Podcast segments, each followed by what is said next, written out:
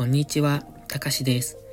デイタイムのこのチャンネルは少しの気づきや心への刺激を与えられる、そんなちょっといい話、意識高く見える系、でも本当はダメ人間な僕が皆さんにちょっとした話のネタになるようなアウトプットをしていきます。今日は古事記の話をしようというタイトルをつけてみました。先日のボイスダイアリーでも少しお話ししましたが、ちょっと古事記のことを調べてみて、まあ自分の中に少し知識として落とし込めたので、まあそれを知ってる範囲、わかる範囲で自分で噛み砕きながらアウトプットをしていきます。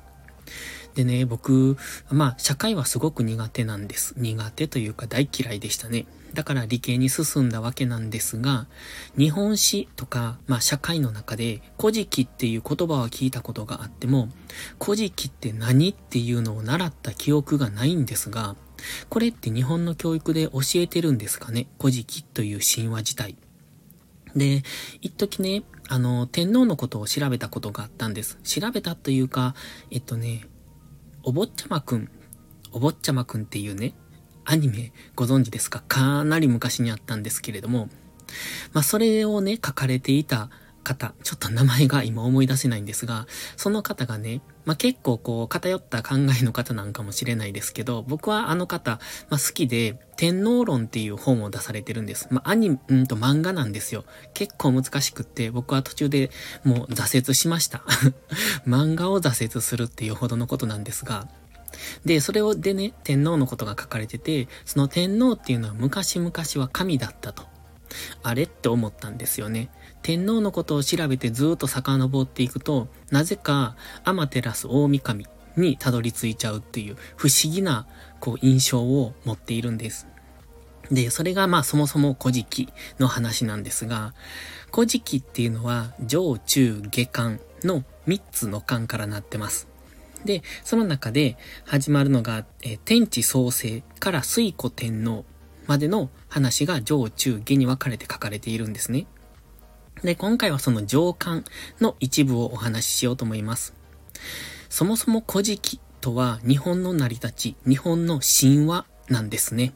つまり日本の成り立ちなので、まあある意味聖書的な日本流聖書みたいな感じなんだと僕は認識しております。そして、もともと、うんと、日本という国がなかった時、その国生みという国を生むですね。そういう行為を行った神がいた。そこから物語は始まります。まず何も日本というその島ですね、がない状態から神がは、えー、誕生するんですね。その神は、いつ柱と確か呼ばれていました。五柱っていうのは五つの神。神の数える単位は柱だそうです。柱っていうのは、奇変に主の、えっ、ー、と、柱ですね。で、その五柱と呼ばれる五人の神様が誕生されて、そこから次、男女の神が生まれます。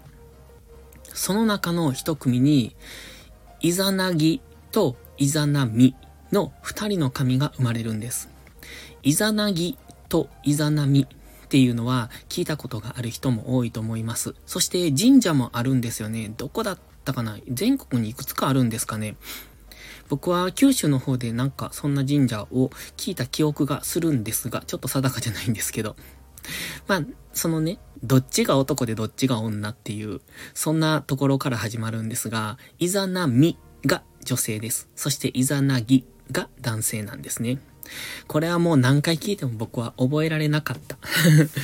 どっちが男なんていう名前がね、ほぼほぼ最後の一文字が違うだけじゃないですか。だから、すごくわかりにくいなと思うんですが、そのイザナミとイザナギが、国生みという行為をするんですね。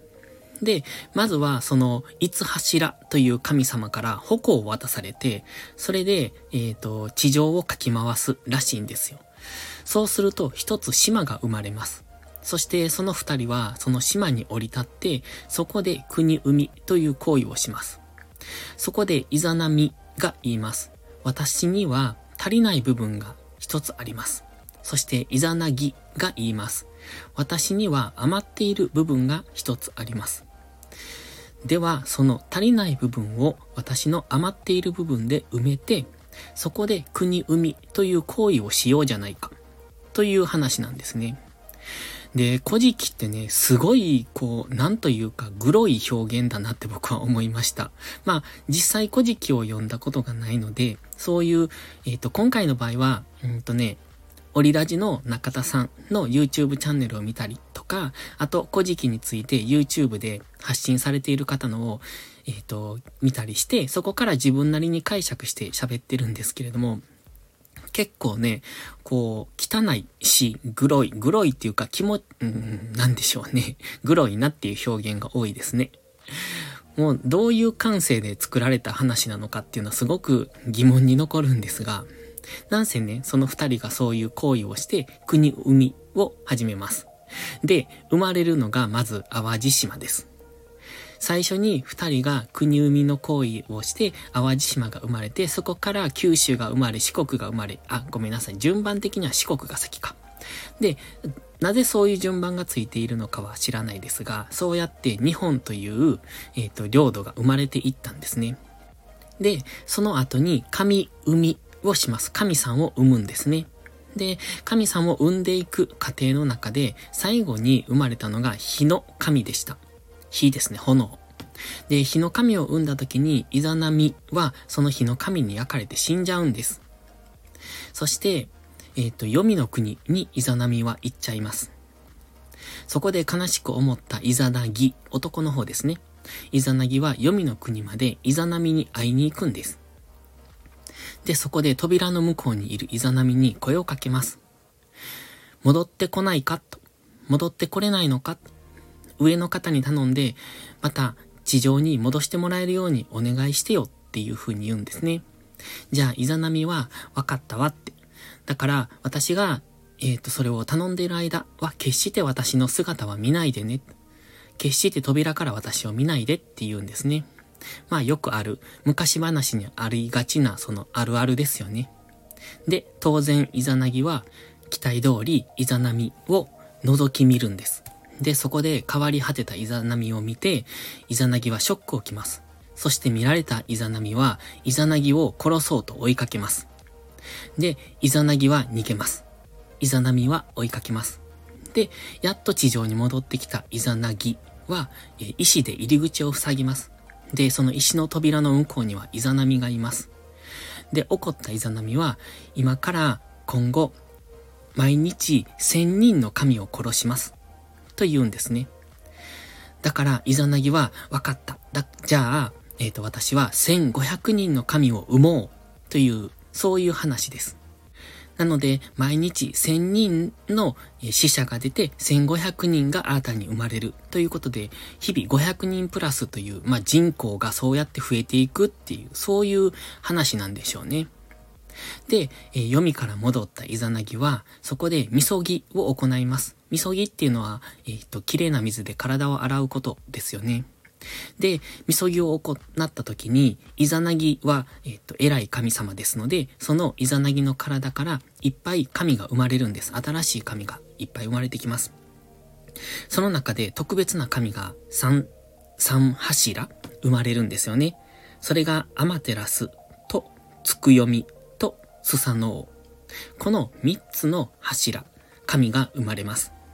ここから古事記っていうのが本格的に話が始まっていく。という、そんな古事記の上巻の話でした。いかがでしょうか？ちょっとここからはなかなか難しくって覚えられなかったので、今覚えたところだけを喋ってみました。もし何かの興味の発端になれば幸いです。それではまた古事記引き続きお話ができるように自分が覚えられたらまた喋っていきます。ではまた次回の配信でお会いしましょう。たかしでした。バイバイ。